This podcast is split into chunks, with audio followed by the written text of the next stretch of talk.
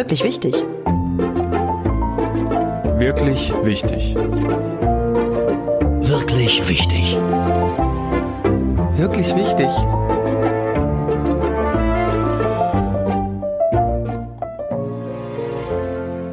frühkindliche Forschung belegt das ja und auch dann später im Kindheitsalter ist es, glaube ich, extrem wichtig, dass da Bezugspersonen sind, die über viele Jahre äh, verlässlich da sind für die Kinder.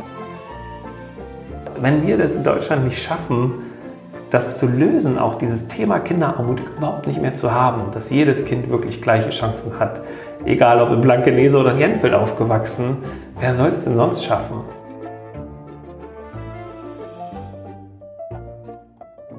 Ich bin heute an einem Ort, der mir sehr persönlich, sehr ans Herz gewachsen ist, die Hamburger Arche. Und das ist ein christliches Sozialprojekt für benachteiligte Kinder und Jugendliche. Sprechen möchte ich heute mit Tobias Lucht, seit vielen Jahren leitender Sozialpädagoge der beiden Hamburger Standorte, aber vor allem großer Kämpfer für Kinder. Nimmermüder Macher, besonderer Zuhörer und einfach ein großartiger Mensch. Lieber Tobias, danke, dass du dir die Zeit nimmst. Ich weiß, die ist bei dir und deinem Team immer unheimlich knapp. Aber ich freue mich, dass wir jetzt hier sitzen und reden. Ja, hallo, ich freue mich auch.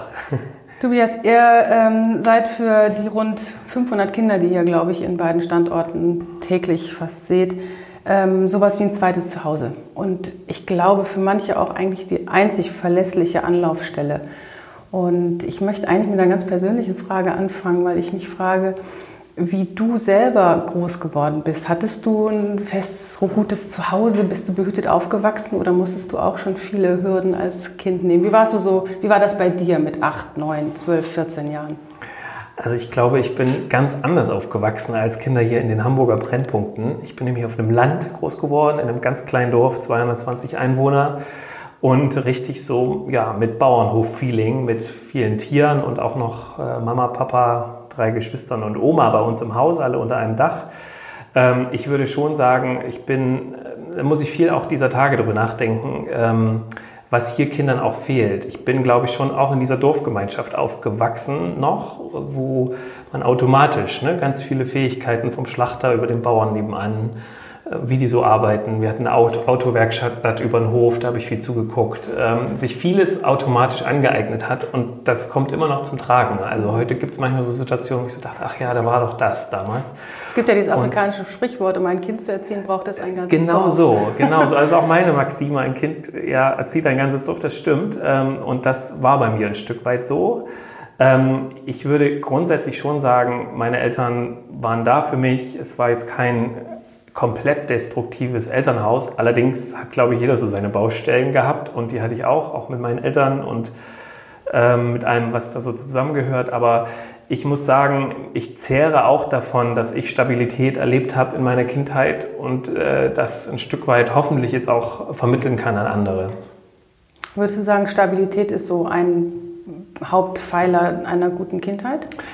Also da gibt es ja auch, ne, auch schon frühkindliche Forschung belegt das ja und auch dann später im Kindheitsalter ist es, glaube ich, extrem wichtig, dass da Bezugspersonen sind, die über viele Jahre äh, verlässlich da sind für die Kinder. Das ist ja auch der Kern unserer Arbeit in der Arche, dass wir versuchen, die Kinder wirklich nicht loszulassen, ihnen nachzugehen, auch äh, wirklich dran zu bleiben. Mhm. Und ähm, das ist sogar aus meiner Sicht der Schlüssel, dass ein Kind doch auch mit so einem grundsätzlichen Sicherheitsgefühl aufwachsen kann. Da sind Menschen, die stehen mir zur Seite.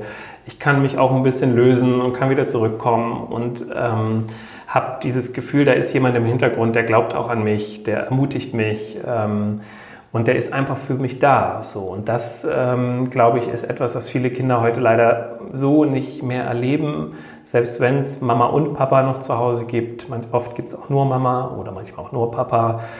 Und ähm, da spielen viele Faktoren hier so im großstädtischen Kontext. Aber ja, wenn man von Vernachlässigung und auch Benachteiligung von Kindern spricht, das trifft ja auch mittlerweile dörfliche Gegebenheiten oder Kleinstädte, aber hier ballt sich das in der Großstadt. Und da sehe ich schon, dass viele Eltern nicht in dem Maße da sein können, wie sie es sollten mhm. so für ihre Kinder. Und ihr seid ja nicht nur in der Großstadt, sondern ihr seid auch in einem sogenannten, wie es immer so schön heißt, Brennpunkt-Stadtteil. Ich habe nochmal die Zahlen angeguckt. Also Hartz-IV-Empfänger hier in Jenfeld 20,6 äh, Prozent. Das ist exakt doppelt so viel wie im Durchschnitt der, der ganzen Stadt Hamburg. Ich weiß nicht, wie ganz aktuell die Zahlen sind. Ich glaube, die sind von 2018. Mhm. Das wird im Zweifel jetzt nicht besser mhm. nach Corona, durch Corona, mit Corona. Und eine Arbeitslosenquote von fast 9 Prozent, was auch äh, wesentlich mehr ist als im Hamburger Durchschnitt von gut 5 Prozent. Ähm, das ist sozusagen das in Bildstedt ist es ungefähr das Gleiche, aber das ist sozusagen der Kontext, in dem ihr hier arbeitet. Und äh, jetzt war es gerade, vielleicht gehen wir darauf als erstes ein, natürlich nochmal besonders schwierig, das, was du sagtest, da zu sein und die Kinder nicht loszulassen. In den vergangenen Wochen hast du mir auch gerade im Vorfeld schon, als ich reinkam, äh, sofort erzählt, war es wirklich wie eine Welle, sagtest du, die über euch zusammengeschlagen mhm. ist. Und auch ganz schwierig für euch, diesen Kontakt zu halten. So, ihr musstet also zu den Kindern hin. Wie habt ihr das gemacht? Ja, also ähm, das eine sind natürlich die Zahlen, ne, die, die du am Anfang jetzt benannt hast, wo äh, sich viele Einzelgeschichten dahinter verbergen und wir jetzt in dieser Corona-Zeit tatsächlich äh, viele dieser einzelnen Geschichten nochmal hören. Ähm, es war schon zeitweise äh, bedrohlich, auch bei uns in der Arbeit für einzelne Kinder. Äh, wir hatten jetzt tatsächlich äh, zwei Jungen, äh, elfjährige Jungen, jeweils bei einer alleinerziehenden Mutter lebend, die mit Suizid gedroht haben. So, das war die Spitze oh. jetzt in dieser Zeit. Und der eine Junge hat einfach schulisch kein Land mehr gesehen, keine Lehrerin, die geguckt hat, ähm, keine Möglichkeit, digital zu arbeiten, hat sich auch selber so unter Druck gesetzt. Ähm, dass er solche Äußerungen gemacht hat. Und der andere Junge, da gab es einfach so viele Konflikte mit der Mutter, die sich eher um die kleine Schwester gekümmert hat und nicht um ihn. Also man hat gemerkt, diese angespannten Familienverhältnisse, die ohnehin auch ohne Corona hier schon bestehen, das hat sich sehr verschärft für viele Kinder. Und ähm, für uns war das sehr schmerzlich, den Kindern auch erstmal sagen zu können, ab Montag öffnen wir das Haus nicht. Wir durften nicht. Äh, es gab kein Mittagessen. Ähm, wir konnten nicht äh, Spaß haben, äh, Sport machen mit den Kindern, irgendwie ihnen auch erstmal nicht bei den Hausaufgaben mehr helfen. Und das war schon ähm, ja, ein Einschnitt auch für unsere Mitarbeiter, die dann erstmal sagen mussten, Moment mal, was und jetzt? Also was machen wir denn jetzt? Ähm, wir haben am Anfang tatsächlich auch überlegt, müssen wir jetzt alle in Kurzarbeit schicken. so, und es war aber relativ schnell klar, dass das wird nicht passieren. Und ähm, wir haben am ersten Schulschließtag die ersten 20 Familien schon mit Lebensmittelpaketen versorgt. Ähm, es klopften sofort Leute bei uns an die Tür, mhm. die Hilfe brauchten, die gesagt haben, ich habe jetzt meinen Job verloren, ich kann meine Miete nicht zahlen, ich, bei mir fehlt es am nötigsten. Auch die günstigen Lebensmittel hier in den Supermärkten waren weg. Eine Mutter von fünf Kindern kam mir mit Kinderwagen an, ich kriege kein Mehl, kein, gar nichts, keine Nudeln, ich, ich traue mich nicht Bus zu fahren, es war ja auch viel Unsicherheit da und ähm, hier kloppen sie sich nur im Supermarkt so und da haben wir relativ schnell, äh, unsere Listen sind wir alle durchgegangen, haben Gruppen gemacht und haben äh, pro Woche dann am Ende 250 Familien mit Lebensmitteln versorgt.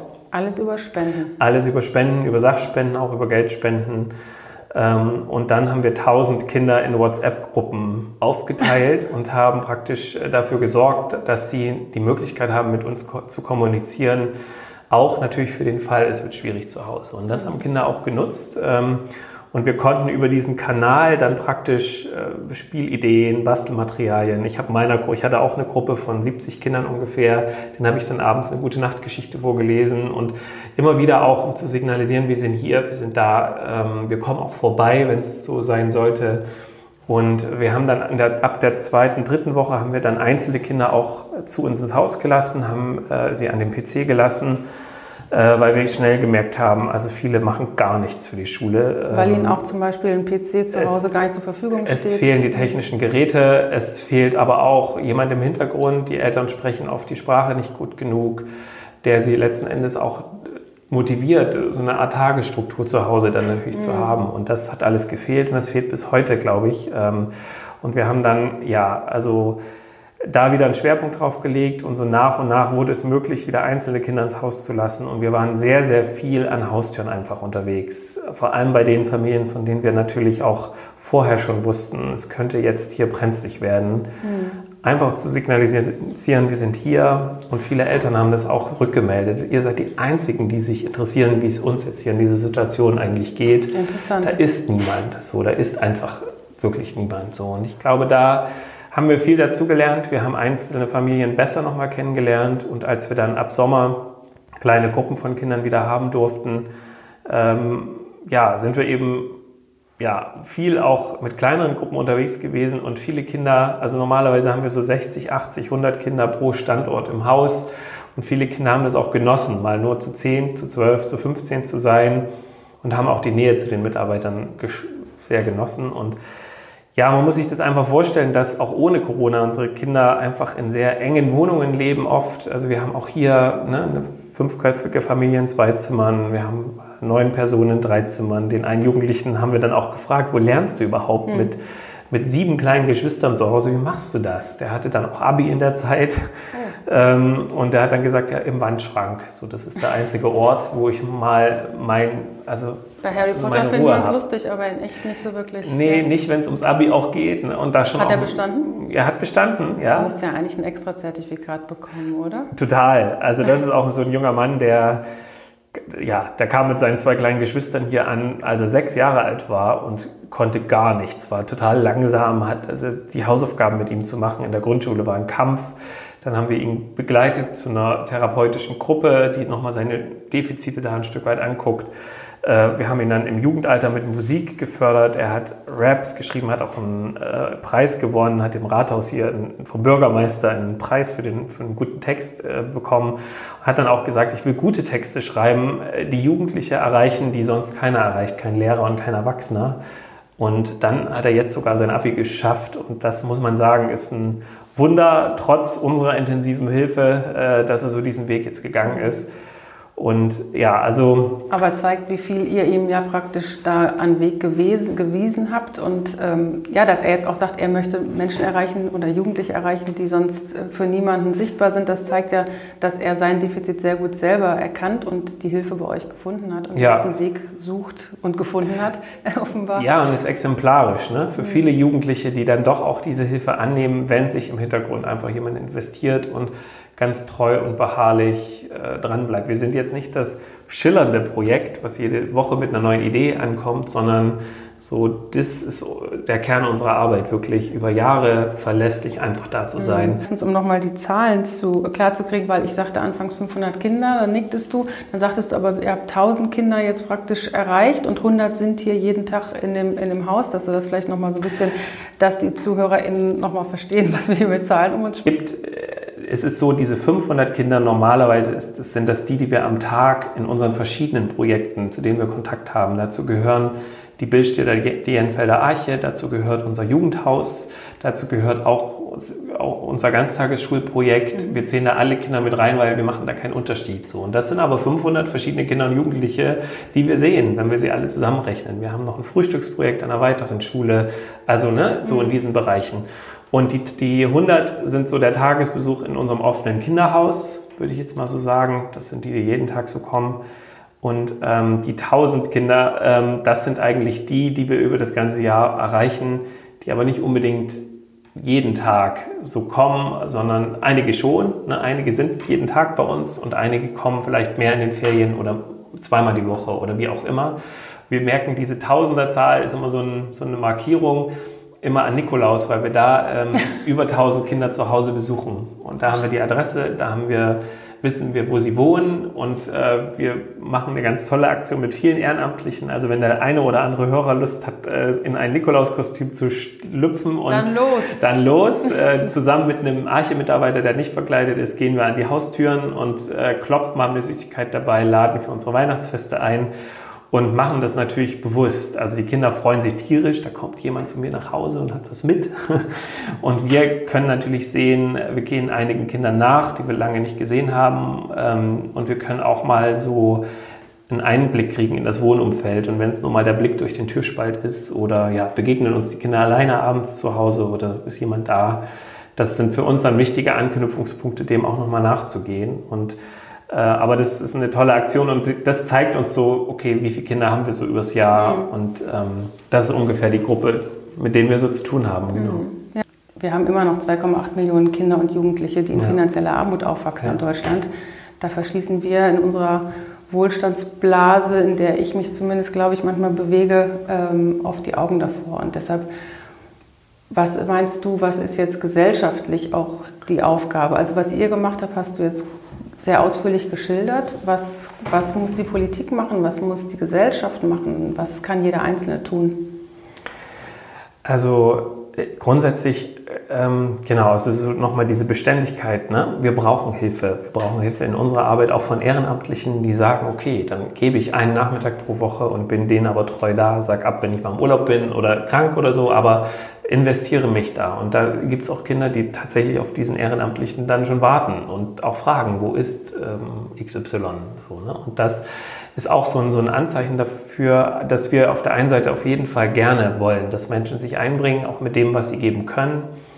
Und klar, auf der anderen Seite immer wieder die Frage ist, wo sind Grenzen? Und ich glaube aber, dass das ist auch ein, ein Wert, auch in unserer Arbeit, äh, ja, so ein Projekt zu öffnen, auch in die Stadt, auch in andere Schichten, Gruppen, Stadtteile hinein, die sich sonst nie begegnen würden. Das sehe ich immer, wenn wir hier zum Sommerfest beispielsweise mhm. Firmenteams haben, die sich nur für diesen Tag mal einbringen, äh, wo dann wirklich Hüpfburg und äh, Kinderschminken und viel Action ist und der Pförtner vielleicht mit dem Geschäftsführer am Grillstand steht und auch teamintern da viel passiert ja. äh, durch diese Zeit, aber eben oft diese Aha-Erlebnisse da sind, ach, das sind die Kinder so vor unserer Tür, die sehe ich sonst vielleicht nur im Fernsehen oder es gibt sonst keine Berührungspunkte so. Und ich glaube, so diesen, diesen Mut zu haben, sich nicht nur in der Arche, sondern auch vielleicht in einer anderen sozialen Arbeit äh, in der Stadt oder auch darüber hinaus einzubringen, ich glaube, diesen Schritt über den Tellerrand, da, da kann sich jeder auch hinterfragen, was kann ich doch, was kann ich an Zeit geben, was kann ich vielleicht auch an Finanzen geben. So, wir sind, wir sind ein spendenfinanziertes Werk. Es gibt auch Unterstützer, die sagen, ich kann keine Zeit geben,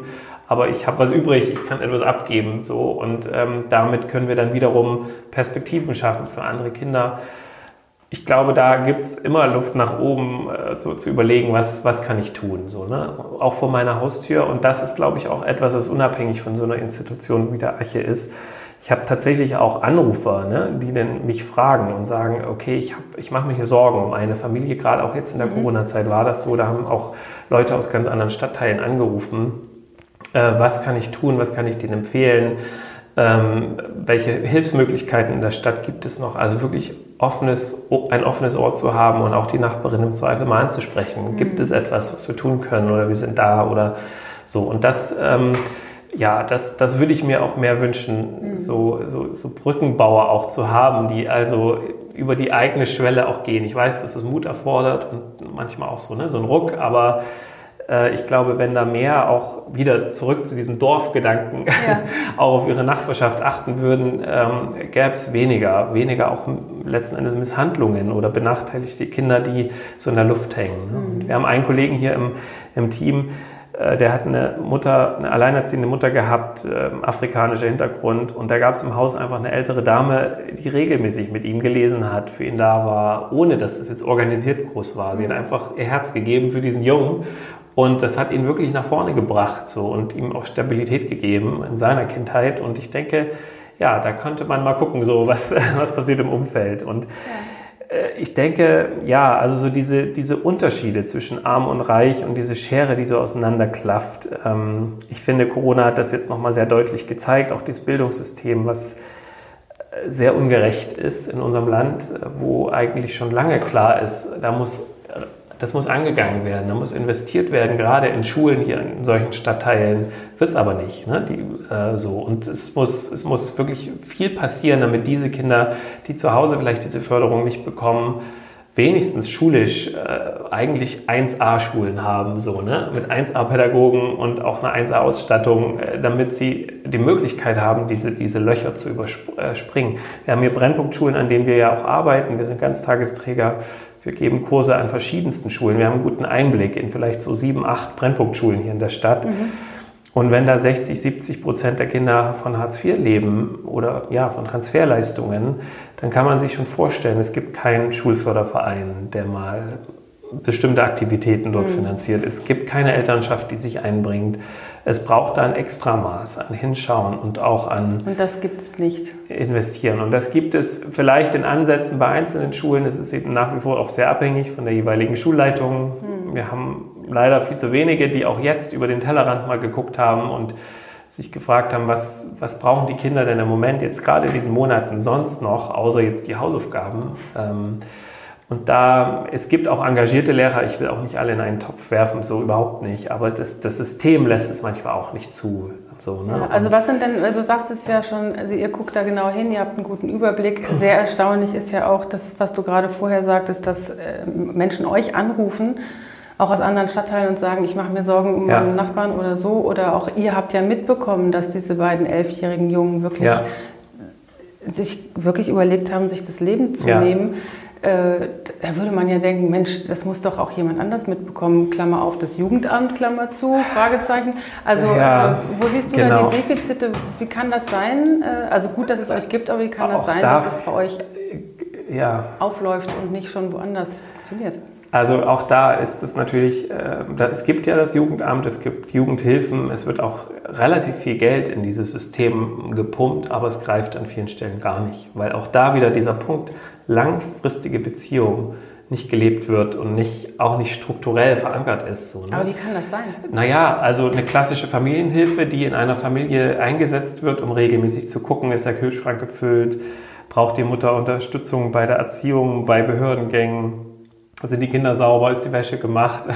So, das ist die klassische Familienhilfe, die das Jugendamt einsetzt. Aber oft ist die maximal drei, vielleicht sechs Monate dort und geht dann wieder aus der Familie raus. Das und wie sind oft aber geht die in so dann? Dann mal zwei Stunden die Woche so okay. und das ist das ist zu wenig so. Allerdings muss man auch sagen, es gibt eben sehr sehr viele Familien, die das jetzt trifft, die Unterstützung brauchen. Mhm.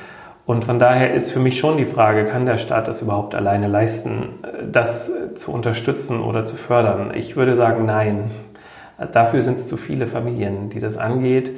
Und dafür würde ich mir zum Beispiel jetzt mehr Unterstützung auch äh, von öffentlicher Seite wünschen für so private Initiativen wie die der Arche oder auch andere, die es ja gibt. Zu sagen, was braucht ihr, um, um ähm, die Familien, die ihr im Blick habt, noch besser auch vielleicht zu Hause begleiten zu können?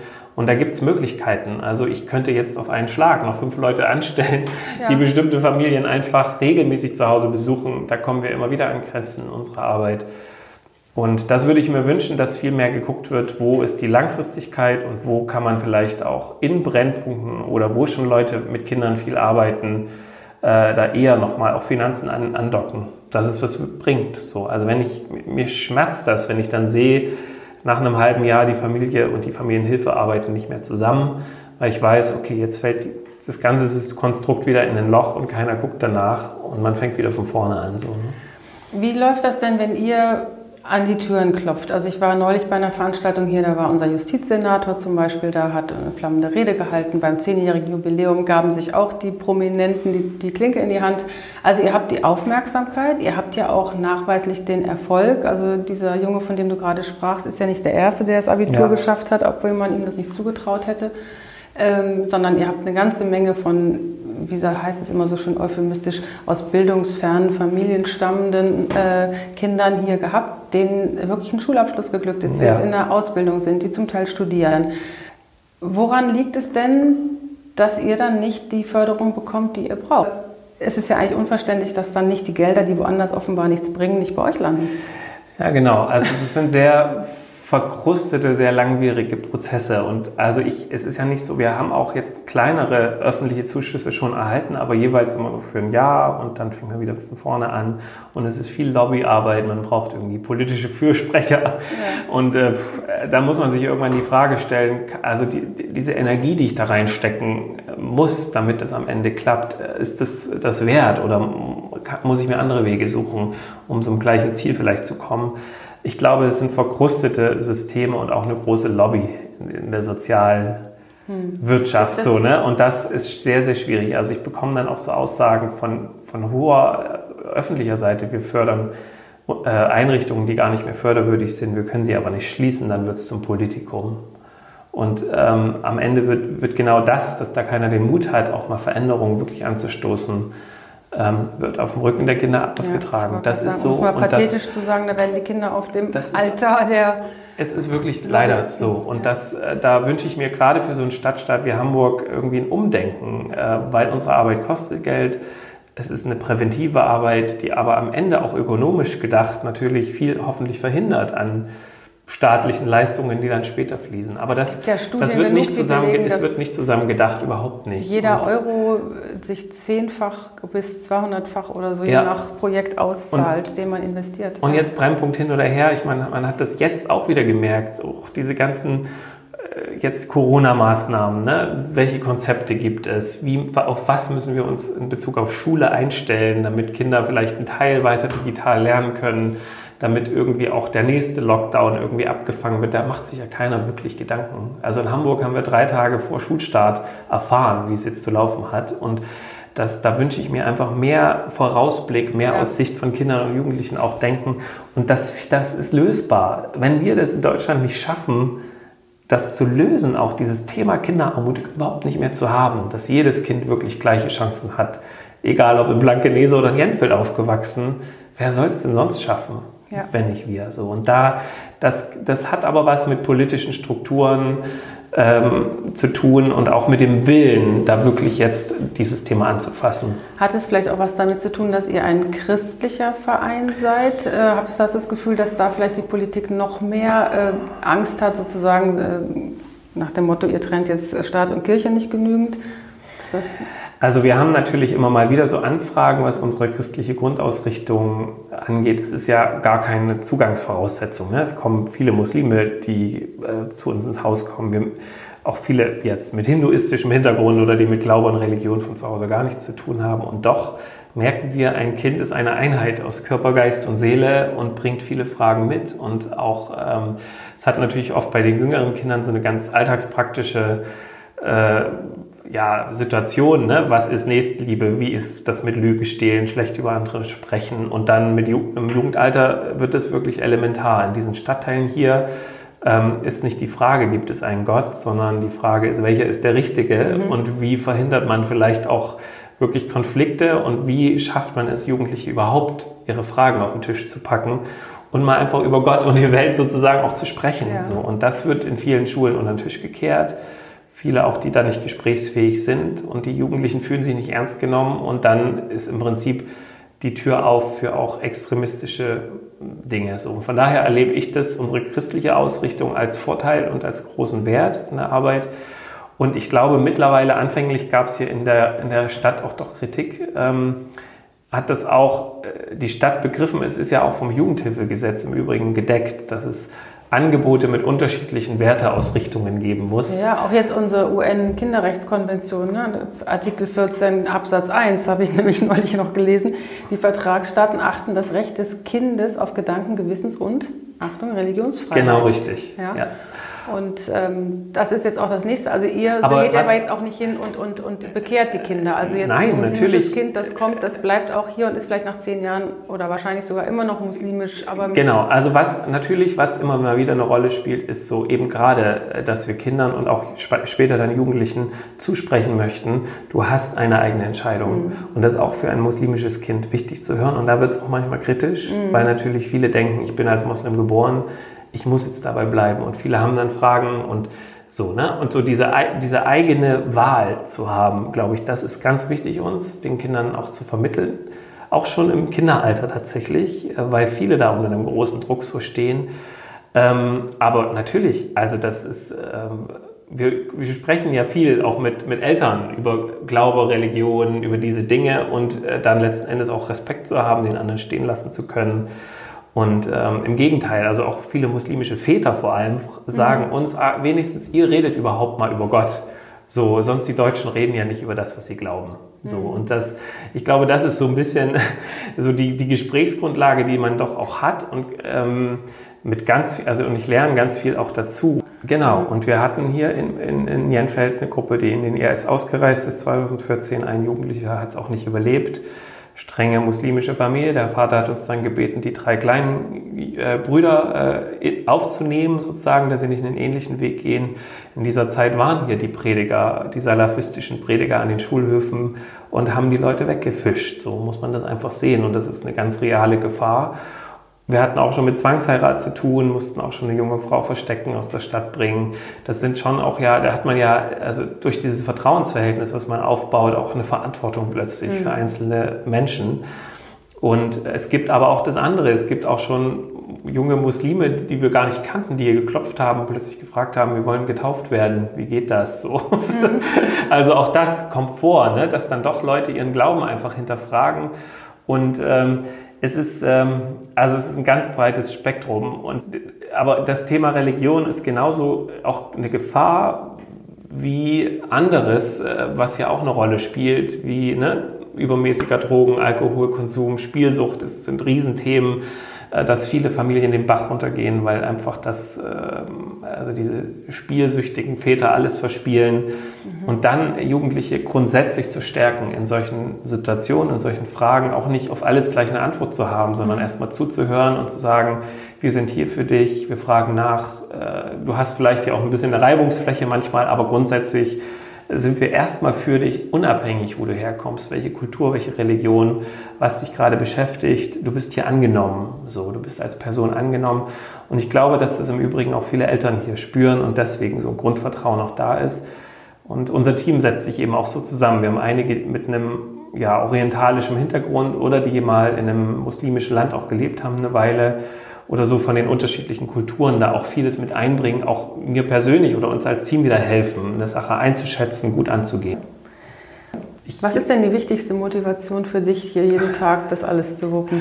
Oh, das ist gar nicht so einfach in einem Satz zu beantworten, aber ich würde schon sagen, der, äh, die wichtigste Motivation ist für mich schon auch ähm, ja, da sein können für andere und auch zu sehen, dass andere, auch die Kinder, also ich lerne ganz, ganz viel von den Kindern und auch zu sehen, äh, Hilfe kommt an, so praktisch auch etwas zu tun, um die Umstände um einen herum ein Stück weit auch prägen zu können. Das ist schon, macht auch Spaß, ist auch wertvoll. Und ähm, ich, mich motiviert einfach, wenn auch Kinder das zum Ausdruck schon bringen und sagen, danke, dass du da bist, danke, dass du mir geholfen hast. Ähm, und man auch sieht, ja, also sie entwickeln sich, man kann, sich, man kann sie begleiten. Und jetzt nach 14 Jahren äh, bin ich sehr, sehr froh, viele von den jungen Erwachsenen, die es jetzt schon gibt, äh, zu sehen, zu erleben mhm. äh, und den großen Unterschied auch zu sehen zu dem, wie sie mal in der Arche gelandet sind. So. Ganz toll ist auch, dass jetzt ganz, ganz viele Jugendliche wieder zurückkommen, so junge Erwachsene, die wir ehrenamtlich schon wieder einsetzen oder die als studentische Honorarkraft helfen, die früher selber in der Arche waren mhm. und das auch zum Ausdruck bringen. Ihnen ist wichtig, etwas zurückzugeben. Für sie war, der Arche ein, war die Arche ein wichtiger Ort und ja, wir machen so kleine Jugendleiterschulungen im Herbst, speziell für Arche-Jugendliche, um, damit sie lernen, auch mit Gruppen von Kindern umzugehen. Und das ist schon sehr, sehr schön, weil da ein Umdenken in den Köpfen auch stattfindet und ähm, wir das auch fördern wollen, so äh, dass äh, natürlich viele unserer Jugendlichen auch vieles zu geben haben, auch wieder zurückzugeben haben. So. Äh, mir fährt es auch immer noch kalt den Rücken runter, weil ich so, ja, also das haben wir, das sieht man manchmal auch so im Alltag nicht. Es gibt natürlich viele Rückschritte. Wir sehen auch Jugendliche, die erstmal wirklich falsche Entscheidungen treffen, ja, ins Milieu auch abrutschen, manchmal später wiederkommen. Ähm, aber, und das ist manchmal schwer zu ertragen, ne, wenn Hilfe jetzt nicht gleich angenommen wird. Aber es gibt doch äh, bei solchen Gelegenheiten wie dem Jubiläum jetzt im Frühling, ähm, sieht man doch, es gibt viele Erfolgsgeschichten. Hm. Dann wünsche ich euch ganz viel Erfolg, weitere Erfolgsgeschichten für euch, aber vor allen Dingen für die vielen, vielen Kinder, die das ganz dringend brauchen. Wer noch mehr darüber wissen möchte, kann auf der Webseite kinderprojekt-arche.de alles nochmal finden, nachlesen. Ihr habt auch was, was ich sehr lustig fand. Ihr habt eine Wunschliste, super schlau, wo äh, jeder über einen großen Versandhandel eigentlich doof, aber dafür wirklich gut, weil es gibt keine Ausrede mehr von wegen, ah, das muss ich da irgendwie hinschicken oder hinbringen und hm, oder äh, wer weiß, was sie mit dem Geld machen. Also da steht sogar, wir hätten gerne diese oder jene Knete und brauchen das oder das Spiel zweimal und also jeder, der da ein bisschen nur helfen will, kann alleine schon, schon so helfen. Ich habe es auch ausprobiert, es klappt, es kommt an. und äh, ja, ansonsten, wie gesagt, ihr könnt jede helfende Hand und jedes große Herz gebrauchen. Das stimmt, ja. Und äh, das große Herz, dass das hier schlägt, das merkt man immer wieder. Und ich danke euch für die tolle Arbeit, die ihr macht. Und ja, wir sehen uns ja bald wieder, immer mal wieder. Auf jeden Fall, ja. Und ich danke dir, dass du dir Zeit genommen hast heute. Gerne, vielen Dank.